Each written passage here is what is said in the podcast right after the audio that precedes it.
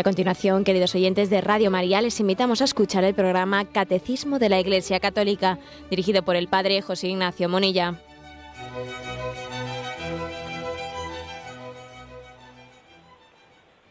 Un cordial saludo a todos los oyentes de Radio María. Un día más, con la gracia del Señor, proseguimos el comentario del Catecismo de nuestra Madre en la Iglesia. Estamos ya en las, fases finales de la explicación del credo. Habíamos comenzado el apartado de la explicación de lo que es morir en Cristo Jesús. Lo habíamos dejado sin terminar y proseguimos a partir del punto 1008. 1008 está explicando el sentido de la muerte y aquí se nos afirma, vamos a comenzar a leerlo, que la muerte es consecuencia del pecado. Intérprete auténtico de las afirmaciones de la Sagrada Escritura y de la tradición, el magisterio de la Iglesia enseña que la muerte entró en el mundo a causa del pecado del hombre. Aunque el hombre poseyera una naturaleza mortal, Dios lo destinaba a no morir. Por tanto, la muerte fue contraria a los designios de Dios creador, y entró en el mundo como consecuencia del pecado. La muerte temporal de la cual el hombre se había liberado si no hubiera pecado es así el último enemigo del hombre que debe ser vencido. Bueno, vamos a ir por partes un poco descifrando eh, las afirmaciones de este punto del catecismo. La afirmación central es esta, la muerte es consecuencia del pecado. Eh, nos recuerda este punto del catecismo que la Iglesia em, ha recibido de parte de Jesús la encomienda de ser intérprete, y la intérprete autorizada de, del contenido, de los contenidos de la Sagrada Escritura y de la tradición.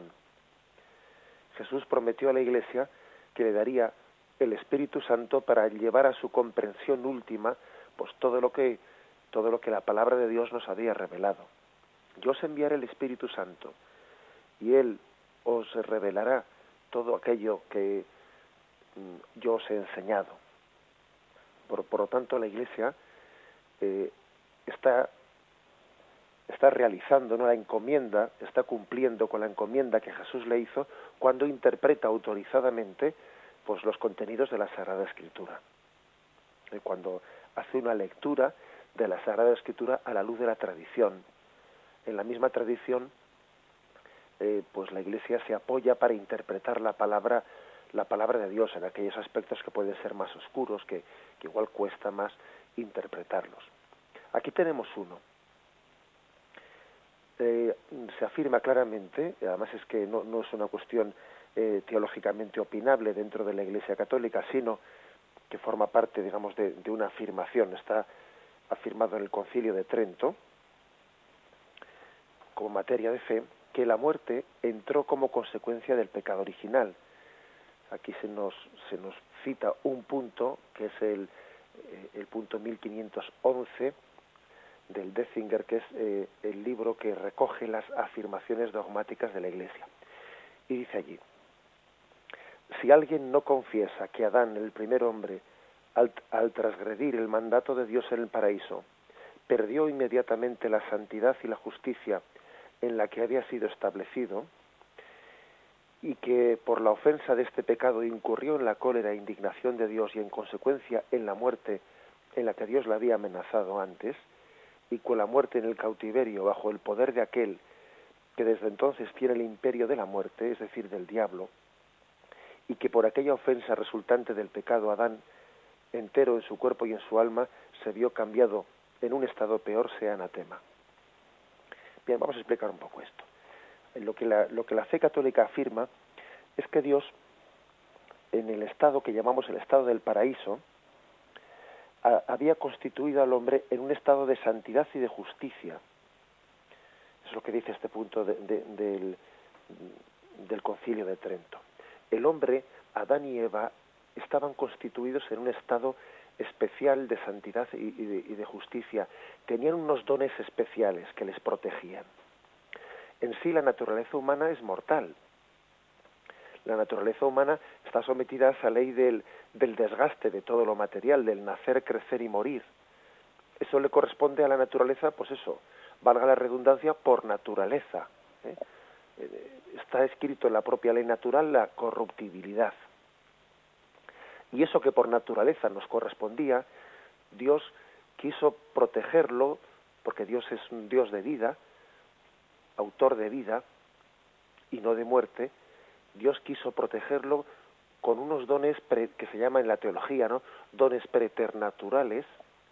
Se distingue dones preternaturales de dones sobrenaturales. Los dones sobrenaturales son los que se nos dio en Jesucristo para nuestra redención, para nuestra redención. Esos dones preternaturales, que en los que estaban constituidos Adán y Eva en el paraíso terrenal, les protegían, eran como una especie de podríamos decir, un cristal de protección dentro del cual eh, pues estaban Adán y Eva siendo protegidos de aquello que por la naturaleza hubiese sido lo normal que hubiesen padecido. El sufrimiento, la muerte, eh, la corrupción. Por eso el paraíso terrenal no hay que entenderlo tanto como un lugar. A veces, curiosamente, de vez en cuando uno, lee en la prensa algunas noticias que le dan un poco la risa, ¿no?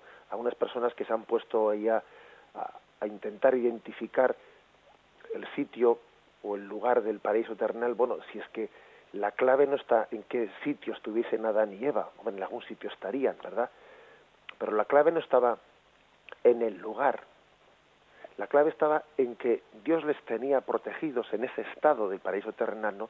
Les tenía protegidos con unos dones, con esa especie de, pongo yo esa comparación, ¿no? Como una campana de cristal en la que Dios, con sus dones especiales, les protegía de la corrupción de la naturaleza humana. Eh, es un estado, pues, en el que Dios protegió el plan primero de Dios. El plan primero era que el hombre fuese protegido, pues, de lo que por naturaleza le correspondía, que era la muerte. Bueno, pues entonces ese plan primero de Dios se ve truncado por, el, por la desobediencia del hombre en el pecado original, por esa desobediencia.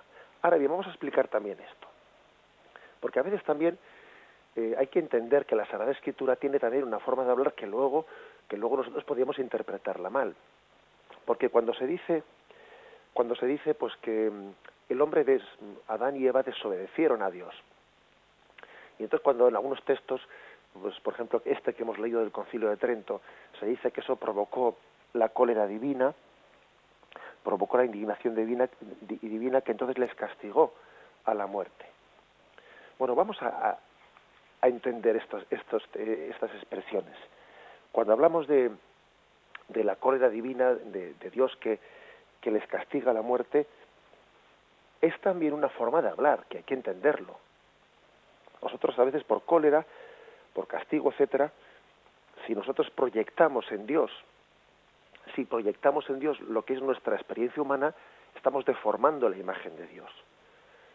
Porque nosotros por cólera y por castigo, etcétera, lo que solemos entender es una especie de reacción de cólera, reacción de ira, reacción de venganza, es decir, casi unas imperfecciones, que no perfecciones, no fruto de la santidad, sino sino una especie de, vamos, imágenes, o sea, signos de nuestro pecado personal que no podemos proyectar en Dios.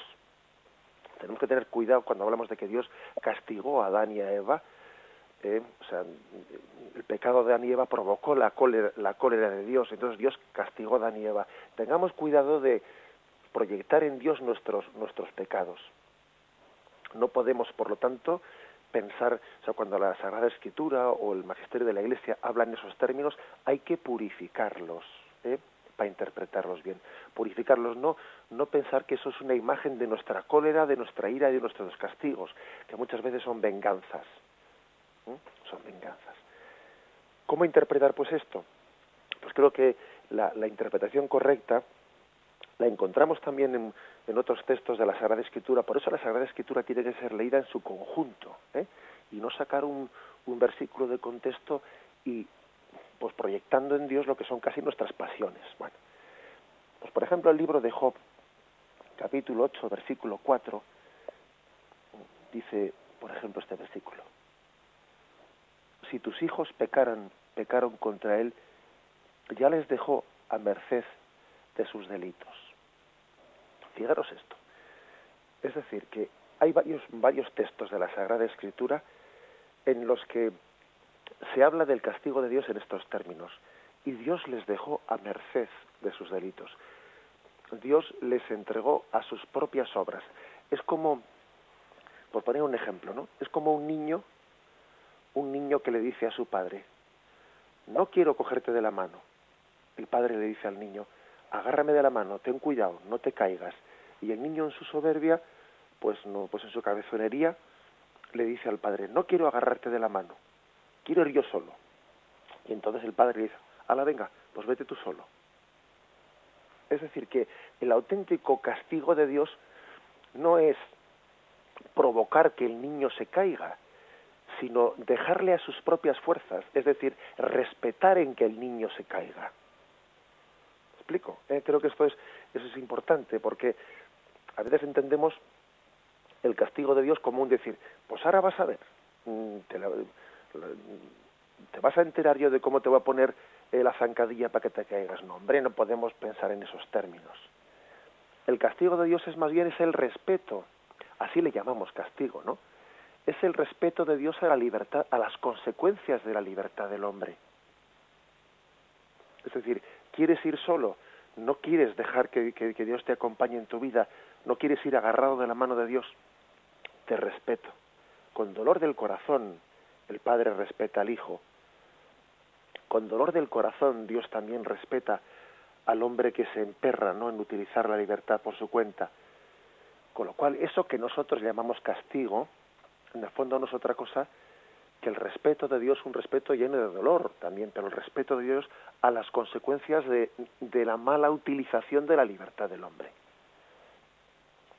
O sea que cuando, por ejemplo, Adán y Eva pecan en el, en el paraíso, no es que Dios tenga un castigo de venganza, sino que es que ellos han querido independizarse de esa situación en la que estaban bajo la tutela de Dios con unos dones especiales, preternaturales. Salirse del paraíso es, eh, es la imagen de pues, no salirse de una demarcación, de un territorio, ¿eh? no lo entendamos de una manera localista, sino que es quererse salir de esa situación de, en la que uno está bajo el amparo, bajo la tutela de Dios bajo el amparo, bajo la tutela. Es como querer caminar por su propia cuenta. ¿Eh? Por eso también hay otras expresiones, por ejemplo, cuando el, cuando el pueblo de Israel va caminando por el desierto y, y ya ves, y ellos se, emperran en no, en no querer ser eh, fieles a esa alianza con Yahvé y en varias ocasiones la Sagrada Escritura dice, y Yahvé les entregó a sus propias fuerzas. Es decir, tú mismo vas a ver que no quieres que no quieres ir agarrado de mi mano, bueno, tú mismo comprobarás en el en tu pecado, en tu pecado está está tu tu penitencia. Eso es el sentido de lo que nosotros podemos llamar castigo. En el pecado está la penitencia. En tu no querer ir de la mano de Dios, tú mismo vas a sufrir la penitencia. Es un poco lo que le pasó al hijo pródigo.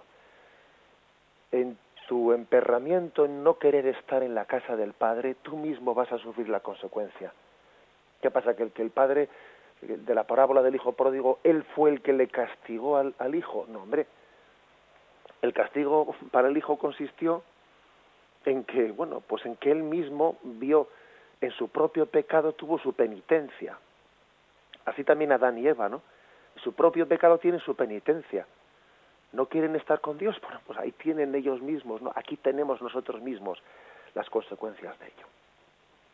Y eso, eso le pasó al hijo pródigo, que, que luego la Sagrada Escritura y el Magisterio habla en esos términos de, de también de castigo de Dios. Bueno, pues de acuerdo, ese, ese término se puede entender bien.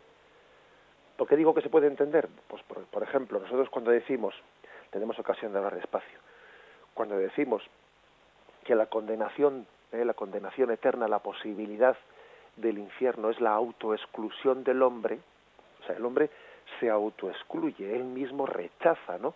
el amor de Dios. Bueno, pues cuando también la Sagrada Escritura habla del juicio en el que Dios condenará, bueno, pues la palabra Dios condenará no es no es contraria a esa afirmación de que el hombre se autoexcluye, o sea, el hombre se autoexcluye y Dios respeta esa autoexclusión, que es un respeto doloroso para un padre, pero, tiene que respetarlo porque lo ha creado libre.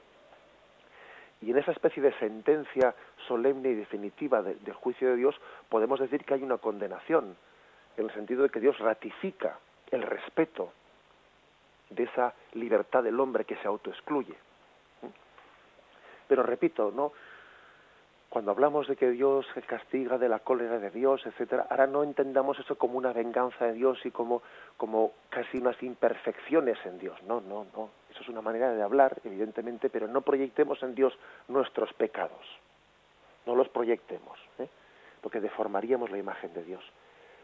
Por eso Adán y Eva, Adán y Eva desobedecen a Dios y al desobedecer a Dios, ellos mismos se escapan, ellos mismos se independizan, ¿no? de ese estado en el que Dios les había puesto en el paraíso terrenal, en el que estaban preservados de la muerte. Dios les había puesto ¿no? en una protección en el paraíso terrenal para que no muriesen, para que no recibiesen, eh, sí, para que no padeciesen lo que en la, naturaleza humana lleva consigo, que es el morir y ese sufrimiento y es la, la corrupción. Bien, pues Adán y Eva en su soberbia, en ese dejarse engañar, ¿no? Por, por, por Satanás que les dice, seréis como dioses, se rebelan frente a Dios y Dios entonces respeta las consecuencias de esa rebelión, que es también el padecer lo que por naturaleza les corresponde. Bien, vamos a meditar esto y seguimos enseguida.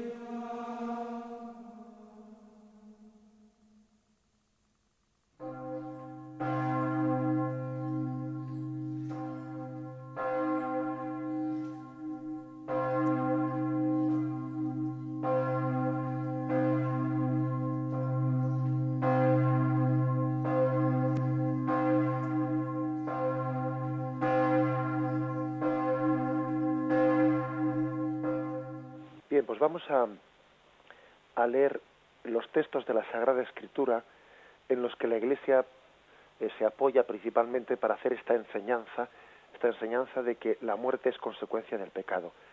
En este punto del catecismo se citan eh, distintos textos que son los siguientes. Génesis 2, 17. Y Dios impuso al hombre este mandamiento.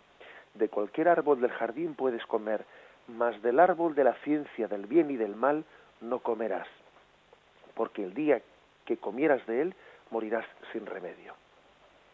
Mas del árbol de la ciencia del bien y del mal. Por cierto, que curiosamente aquí siempre en la tradición nuestra hablamos del manzano, que, si la manzana por arriba y la manzana por abajo. El caso es que uno lee la Sagrada Escritura y no aparece la manzana por ningún lado. ¿eh? Aquí de lo que se habla es de la, del árbol de la ciencia del bien y del mal. ¿De dónde ha salido eso de, eso de la manzana? Bueno, pues parece ser que es una cosa de, que, que, apareció que un autor hizo un comentario en el siglo XII, pero durante 1200 años aquí nunca se habló de manzanas, ¿no? Sino que, sino que bueno, pues eh, la Sagrada Escritura habla del árbol de la ciencia del bien y del mal, que como veis, ¿no? Pues, pues sugiere, sugiere un pecado de pretender meternos en la mente de Dios, porque también cuando se ha hablado luego de, de, no comer de esa manzana, ¿no? Pues, pues, pues eso hace que el pecado original sea descrito de una manera mucho más infantil. ¿eh? Pues vaya capricho, pues de esta, de esta manzana no, de la otra manzana sí. O sea que a veces también el hecho de que hayamos eh, deformado la Sagrada Escritura eh, con algunas descripciones que son ajenas a ella, hace más incomprensible el tema del pecado original. habla pues del árbol de la ciencia del bien y del mal el árbol de la ciencia del bien y del mal.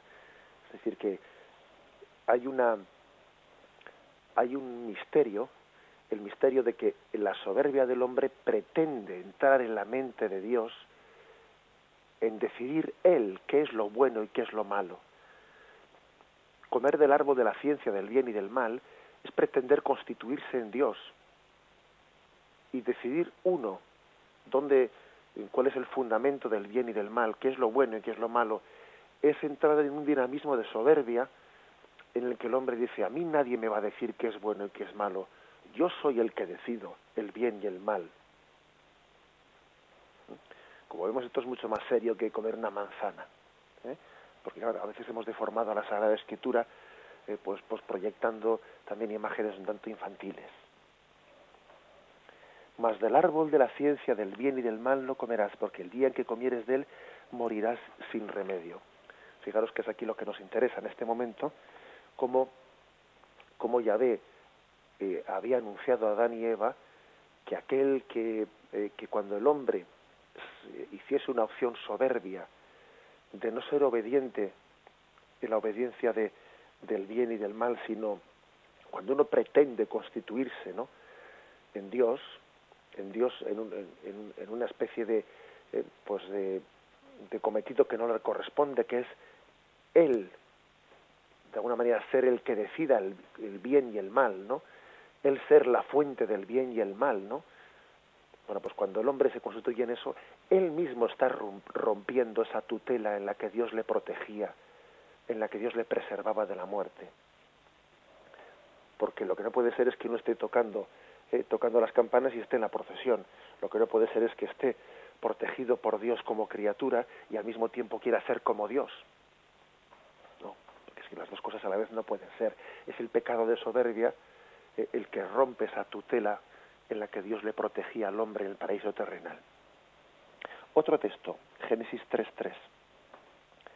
Respondió la mujer a la serpiente, podemos comer del fruto de los árboles del jardín, mas del fruto del árbol que está en medio del jardín, ha dicho Dios, no comáis de él, ni lo toquéis, so pena de muerte.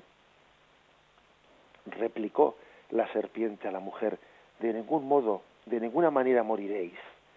Es que sabe Dios muy bien que el día en que comiereis de él, se os abrirán los ojos y seréis como dioses, conocedores del bien y del mal. Es otro texto todavía el que remarca más lo anterior. Satanás tienta a Adán y a Eva de que conocer, o sea, comer de ese árbol de la ciencia del bien y del mal, les va a dar la capacidad de ser como dioses. ve, sin embargo, le recuerda que no hay más que un Dios. Y jugar a ser dioses, que eso es lo que hicieron Adán y Eva, ¿no? Jugar a ser dioses, cuando ellos pretenden decidir el bien y el mal, ¿no? Pues eh, comiendo de ese árbol, jugar a ser dioses, hace que uno mismo esté rechazando la mano de Dios que le tutela como criatura otro texto que se nos ofrece. Génesis 3:19. A la mujer le dijo, tantas haré tus fatigas cuanto sean tus embarazos, con dolor parirás los hijos, hacia tu marido irá tu apetencia y él te dominará. Al hombre le dijo, por haber escuchado la voz de tu mujer y comido del árbol del que yo te había prohibido comer, maldito sea el suelo por tu causa. Con fatiga sacarás de él el aliento todos los días de tu vida. Espinas y abrojos te producirá y comerás la hierba del campo. Con el sudor de tu rostro comerás el pan, hasta que vuelvas al suelo, pues de él fuiste tomado, porque eres polvo y al polvo tornarás. O sea que vemos también que, en esa especie de sentencia que está haciendo Yahvé después del pecado original, en esa sentencia se está viendo cuáles van a ser las consecuencias del pecado original en el hombre, ¿no?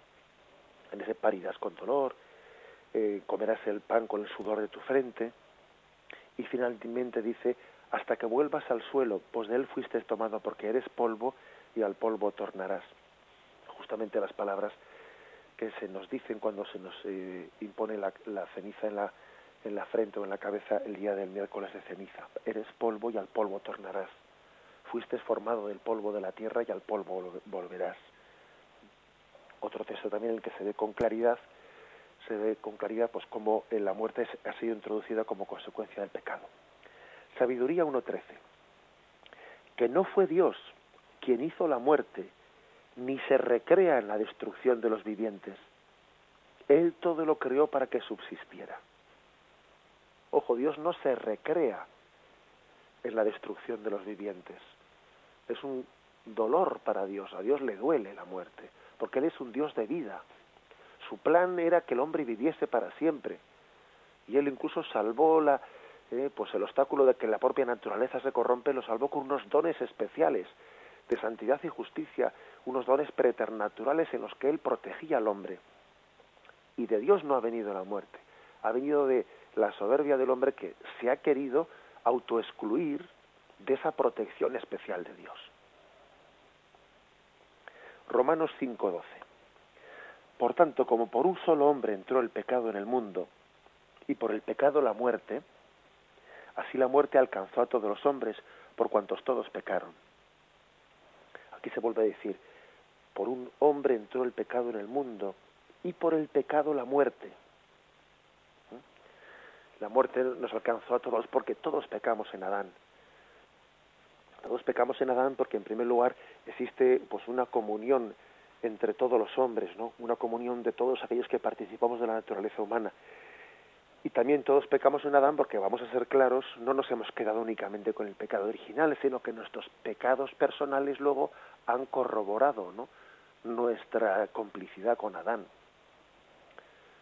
Porque claro, si dijésemos, no, es que yo, eh, pues bueno, pues eh, me siento como no, no sé por qué yo también he tenido que ser solidario con Adán, porque porque yo he recibido por la naturaleza humana el pecado original, pero luego yo soy un santo, ¿no? No, no, es que con nuestros pecados personales hemos corroborado que todos somos uno en Adán. Romanos 6:23. Pues el salario del pecado es la muerte, pero el don gratuito de Dios la vida eterna en Cristo Jesús, Señor nuestro. El salario del pecado es la muerte en el sentido pues que hemos dicho, ¿no? De que en el pecado está la pena. En el pecado está la pena. En tu pecado está la pena. Que se lo digan al hijo pródigo, a ver si en el pecado está la pena o no. El salario del pecado es la muerte, porque es, es la rebelión de quien se escapa de esa protección de Dios. Pero el don gratuito de Dios es la vida eterna que se nos da en Cristo Jesús. Y el último de los textos que se nos ofrece es Sabiduría 2, 23, 24. Porque Dios creó al hombre para la incorruptibilidad. Le hizo imagen de su misma naturaleza. Mas por envidia del diablo entró la muerte en el mundo y la experimentan los que le pertenecen. ¿Ves que hay, por lo tanto, textos muy claros que afirman esto? La Iglesia, cuando afirma una verdad de fe, pues lógicamente ha estudiado en profundidad la Sagrada Escritura, la ha estudiado, la ha escrutado, la ha leído a la luz de la tradición y ha sacado sus, eh, sus conclusiones. Hay un, un, texto del Concilio Vaticano II en el que también se, se apoya eh, este punto del catecismo, ¿eh? que es la Gaudium et Spes número 18. El Concilio Vaticano II también habló de este tema. ¿eh? Y dice, el máximo enigma de la vida humana es la muerte. El hombre sufre con el dolor y con la disolución progresiva del cuerpo, pero su máximo tormento es el temor por la desaparición perpetua. Juzga con instinto certero cuando se resiste a aceptar la perspectiva de la ruina total y del adiós definitivo. La semilla de eternidad que en sí lleva, porque es irreductible a la materia, se levanta, se revela contra la muerte. Em, quiere decir aquí el Concilio Vaticano II que em, en esa resistencia que tenemos todos a morir, cuando nos rebelamos frente a la muerte, ¿no? Cuando nos agarramos a la vida como un clavo ardiendo, y hemos visto pues a muchos eh, seres queridos pues mm, pues luchar luchar contra la muerte y bueno pues en ese luchar contra la muerte dice dice el Concilio Vaticano II que se está de alguna manera dando a entender que como tenemos todos una semilla de eternidad como estamos todos llamados a la vida eterna como en el fondo la muerte se ha introducido como consecuencia del pecado y nosotros estábamos destinados a vivir para siempre, por eso tenemos esa resistencia tan grande a la muerte. Porque todos llevamos un instinto ¿no? de, de vida eterna. Y ese temor a la desaparición completa es que es natural. Es natural que lo tengamos porque es que hemos sido creados para vivir para siempre. en el miedo a la muerte hay pues una causa última y es que estamos llamados para a la vida eterna. Más tarde dice un poquito unos unos párrafos más adelante, unas frases más adelante, dice este punto del Concilio Vaticano II. La fe cristiana enseña que la muerte corporal que entró en la historia a consecuencia del pecado será vencida cuando el omnipotente y misericordioso Salvador restituye al hombre la salvación perdida por el pecado. Será vencida. Ese es la, gran, el gran mensaje ¿no? que, nos, que nos lanza el catecismo. Será vencida. Este será el último enemigo en ser vencido. Dice 1 Corintios 15, 26.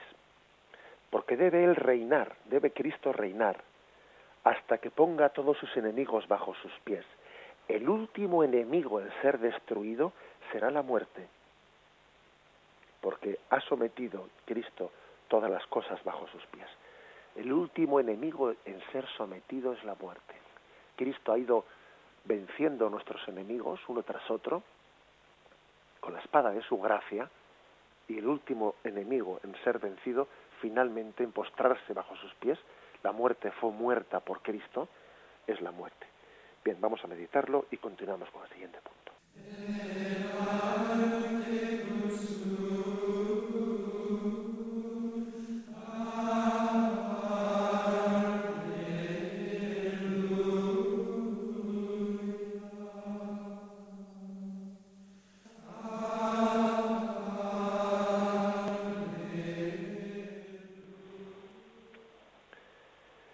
Punto 1009 dice así.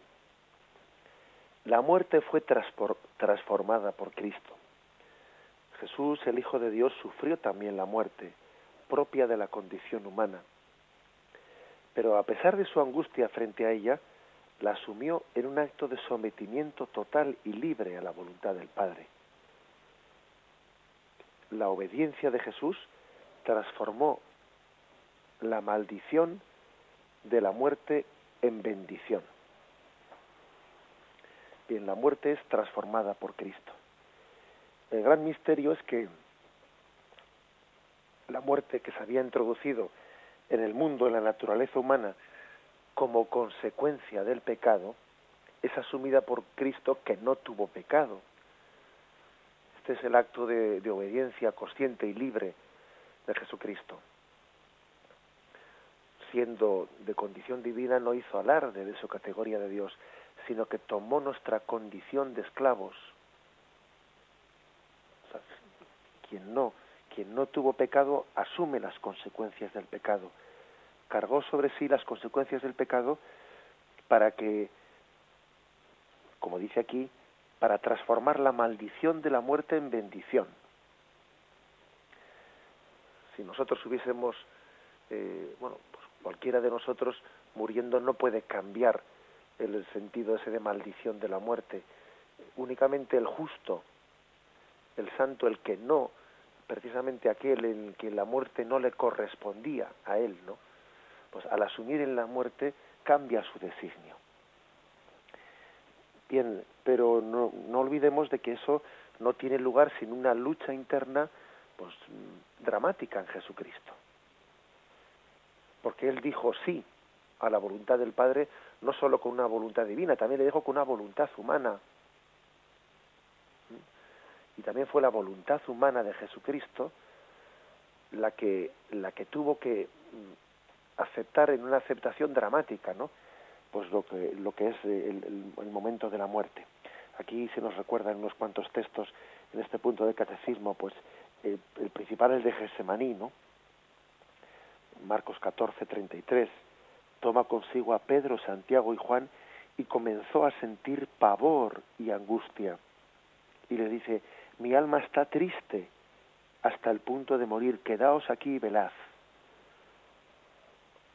Es decir, que, en Jesús hay una resistencia, ¿no? Una resistencia al, al morir. O sea, su voluntad humana se resiste a morir. Porque también Jesús tenía, eh, como verdadero hombre, tenía un instinto de supervivencia. Jesús no era un suicida, ¿eh? en absoluto. Jesús se, se agarraba a ese instinto de supervivencia, ¿no? Y entre los motivos que le provocaban esa angustia en Gesemaní, pues bien, hay motivos de índole, de índole pues, sobrenatural y espiritual, como es el peso de nuestros pecados en Jesús, etcétera, como siempre hemos afirmado la tradición, ¿no? De acuerdo, pero no nos olvidemos también de un motivo natural. ¿Eh? Ojo, no nos olvidemos del motivo natural, que el motivo natural es que a Jesús se resiste a morir. Porque también Jesús en su naturaleza humana tiene ese instinto de supervivencia. Y la tristeza de Jesús está también provocada por esa por, por, bueno, por, por la lucha entre la obediencia a Dios y, y también la, mm, pues lo que eh, en su naturaleza humana está percibiendo como un resistirse a aquello que, que sea pues, pues dejar la vida. Hebreos 5, versículo del 7 al 8, dice, el cual, habiendo ofrecido los días de su vida mortal ruegos y súplicas, con poderoso clamor y lágrimas, al que podía salvarle de la muerte, fue escuchado por su actitud reverente, y aun siendo hijo, con lo que padeció, experimentó la obediencia. Que Jesús, dice la carta a los hebreos, en sus días de su vida mortal, dirigió ruegos y súplicas con poderoso clamor y lágrimas. O sea, que nos demos cuenta a qué precio hemos sido redimidos, que nos demos cuenta que Jesús ha sudado sangre, que Jesús ha derramado lágrimas, ¿no? En esa lucha interna, pues entre eh, de la aceptación de la muerte y luego también eh, esto creo que es muy importante el que nosotros nos sintamos acompañados por Jesús en esa lucha que tenemos de aceptación de nuestra condición mortal. Y cuando estamos luchando pues porque nos resistimos a la muerte porque porque cualquier eh, noticia que nos da el médico pues, pues, pues en el sentido de que va con ella poco a poco anunciándonos la proximidad de la muerte porque el médico pues eh, ha descubierto una cosa, ha descubierto otra cosa y son pequeños anuncios, ¿no? Vamos a ser claros. Esas noticias que, que recibimos del médico pues son pequeños anuncios de la proximidad de la muerte.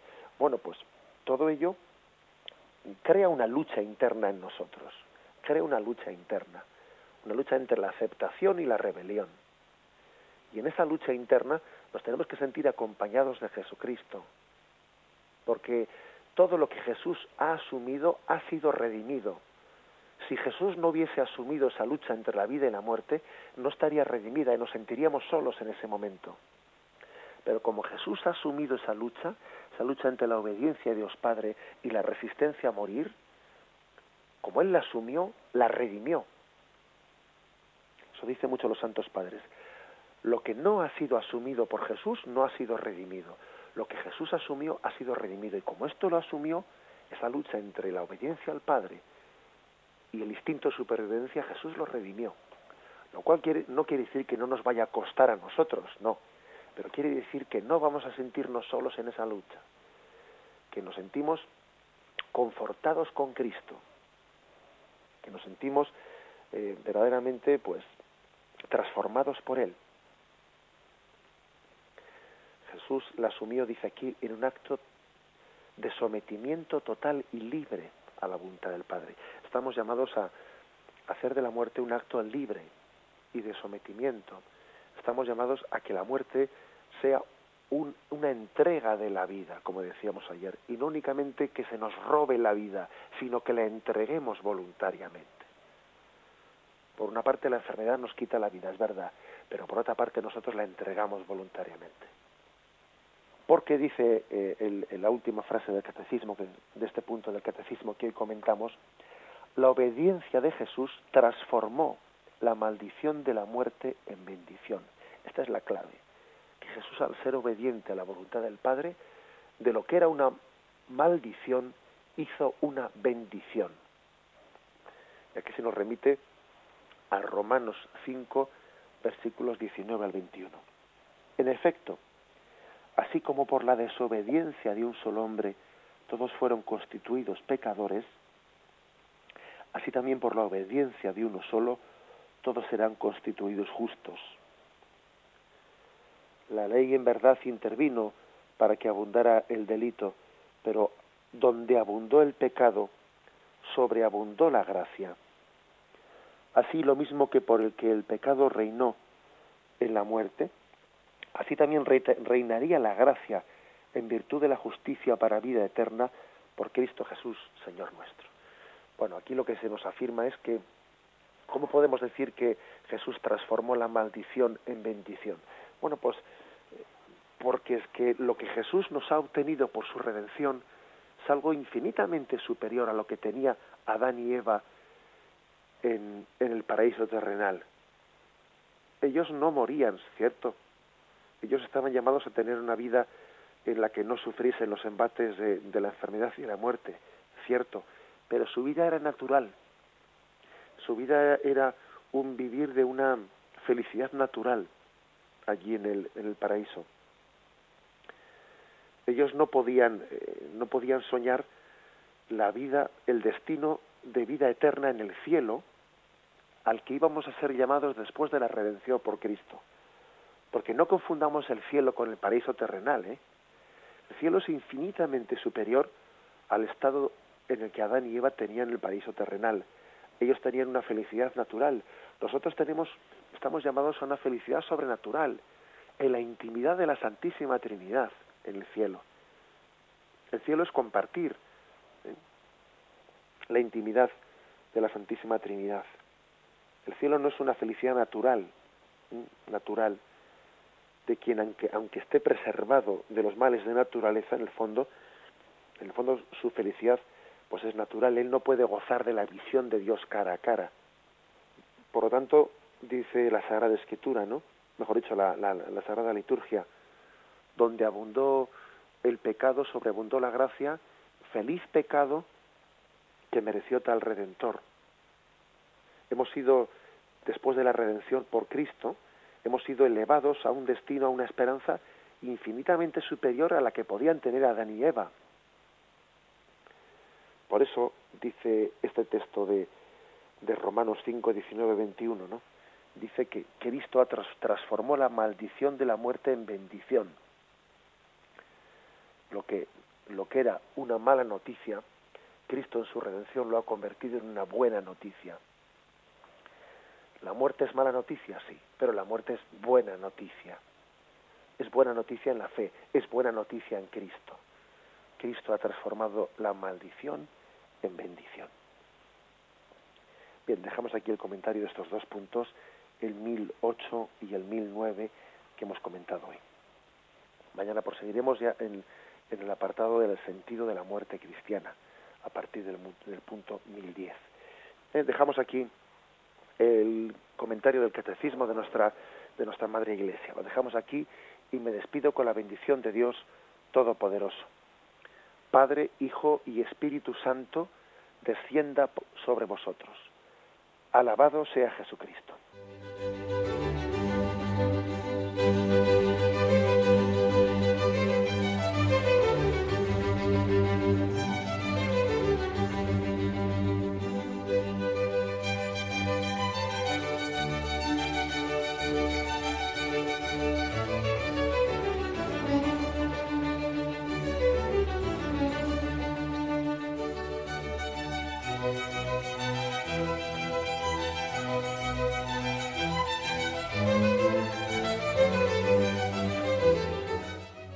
Y hasta aquí, queridos oyentes de Radio María, han podido escuchar el programa Catecismo de la Iglesia Católica, dirigido por el Padre José Ignacio Monilla.